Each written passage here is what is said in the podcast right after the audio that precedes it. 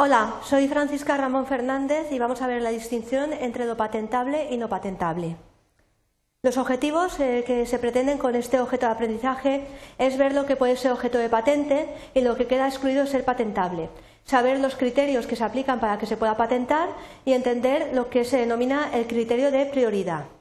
Para ello, los contenidos que vamos a desarrollar son criterios de patentabilidad, ¿Qué es una invención nueva? Determinación del estado de la técnica a efectos de la patentabilidad de una invención, lo que es la actividad inventiva a efectos de su patentabilidad y luego las invenciones susceptibles de aplicación. Y luego veremos qué es, eh, qué es, el criterio de prioridad y por último distinguiremos qué se puede patentar y qué no se puede patentar según la ley de patentes. Bien, son patentables las invenciones que son nuevas que impliquen una actividad inventiva y que sean susceptibles de aplicación industrial.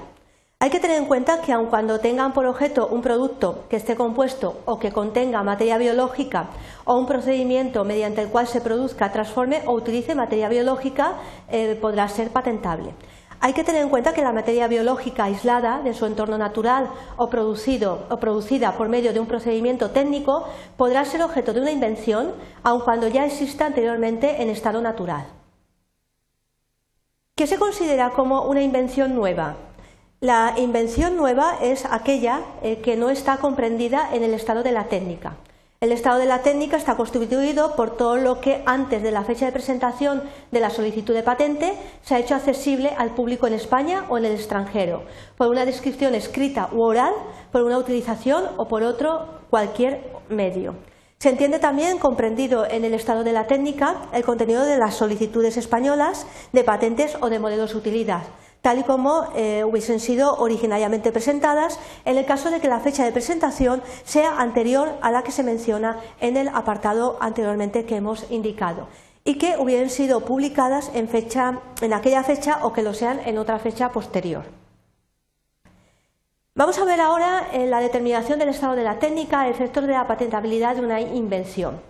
Eh, tenemos que tener presente que no se, tomará en consideración para determinar el estado de la técnica una divulgación de la invención eh, que, eh, acaecida dentro de los seis meses anteriores a la presentación de la solicitud en el registro de la propiedad industrial, haya sido consecuencia directa o indirecta de las circunstancias que vemos a continuación, que puede ser de un abuso evidente frente al solicitante o al causante, del hecho de que el solicitante o su causante hubieran exhibido la invención en exposiciones oficiales o oficialmente reconocidas, y en este caso sea preciso eh, que el solicitante, cuando presente la solicitud, eh, declare que la invención eh, ha sido realmente exhibida y que en apoyo de su declaración aporta un certificado dentro del plazo y de las condiciones que se establece en el reglamento. Además, el eh, otro caso, el caso que también se contempla en la legislación, es que de los ensayos efectuados por el solicitante o por sus causantes, siempre que no impliquen una explotación o un ofrecimiento comercial del invento. Se entiende actualmente sustituida la expresión informe sobre el estado de la técnica para la información tecnológica por informe tecnológico de patentes por aplicación de la disposición adicional primera de la Ley 10 2002 de 29 de abril que se aplica en materia de patentes. Bien, vamos a ver eh, qué es la actividad inventiva a efectos de la patentabilidad. Se considera, según la legislación, según la ley de patentes, que una invención implica una actividad inventiva si aquella no resulta de estado de técnica de una manera evidente para un experto en la materia, lo que ya hemos visto. Eh, si el estado de la técnica comprende documentos de los que incluye el artículo 6, párrafo tercero, no se tengan eh, tomados en cuenta para decidir sobre la existencia de la actividad inventiva. En el caso de las invenciones susceptibles de aplicación industrial, se considera que una invención es susceptible de ser aplicada industrialmente cuando su objeto pueda ser fabricado o utilizado en cualquier clase de industria, incluida la industria agrícola.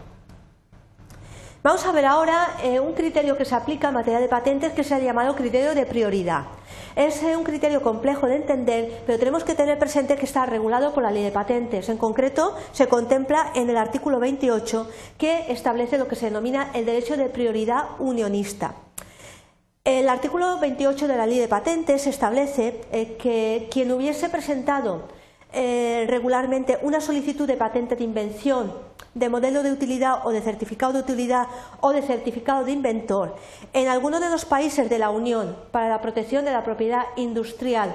o bien sus causavientes, los herederos, gozarán para la presentación de una solicitud de patente en España para la misma invención del derecho de prioridad que se establece en el convenio de la Unión de París para la protección de la propiedad industrial. Es decir, tiene preferencia, tiene prioridad. Tendrá también el mismo derecho de prioridad que se establece en este apartado quien hubiese presentado una primera solicitud de protección en un país que sin pertenecer a la Unión para la protección de la propiedad industrial reconozca a las solicitudes presentadas en España un derecho de prioridad que tenga unos efectos equivalentes a los previstos en el convenio de la Unión de París de la protección de la propiedad industrial que hemos visto en el primer párrafo. Bien, por último, eh, os quiero indicar para que lo tengáis más claro, después de ver eh, pues, eh, lo que es una invención y lo que es el estado de la técnica y lo que es el criterio de prioridad, ver qué es lo que se puede patentar. Pues se puede patentar un producto de entidad que puede ser electromecánico, químico, fitosanitario, farmacéutico, alimentario, microbiológico, una materia biológica o información genética.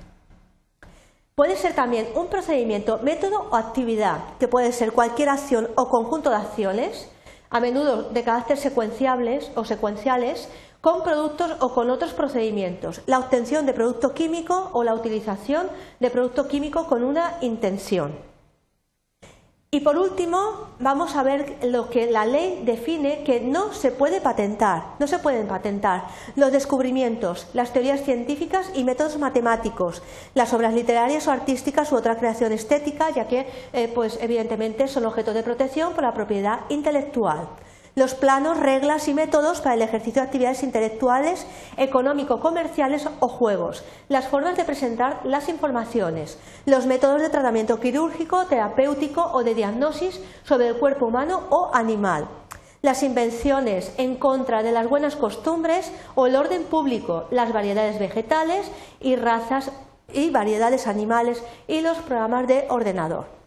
Bien, en este objeto de aprendizaje habréis aprendido, en primer lugar, eh, qué requisitos o qué criterios se aplican para determinar lo que es una invención, lo que es el estado de la técnica, la aplicación del principio de prioridad por el Convenio de la Unión de París y luego, por último, qué se puede patentar y lo que la ley eh, no permite que se patente. Espero que os haya resultado útil y que os resulte ya mucho más fácil entender lo que son los criterios de patentabilidad. Muchas gracias por vuestra atención.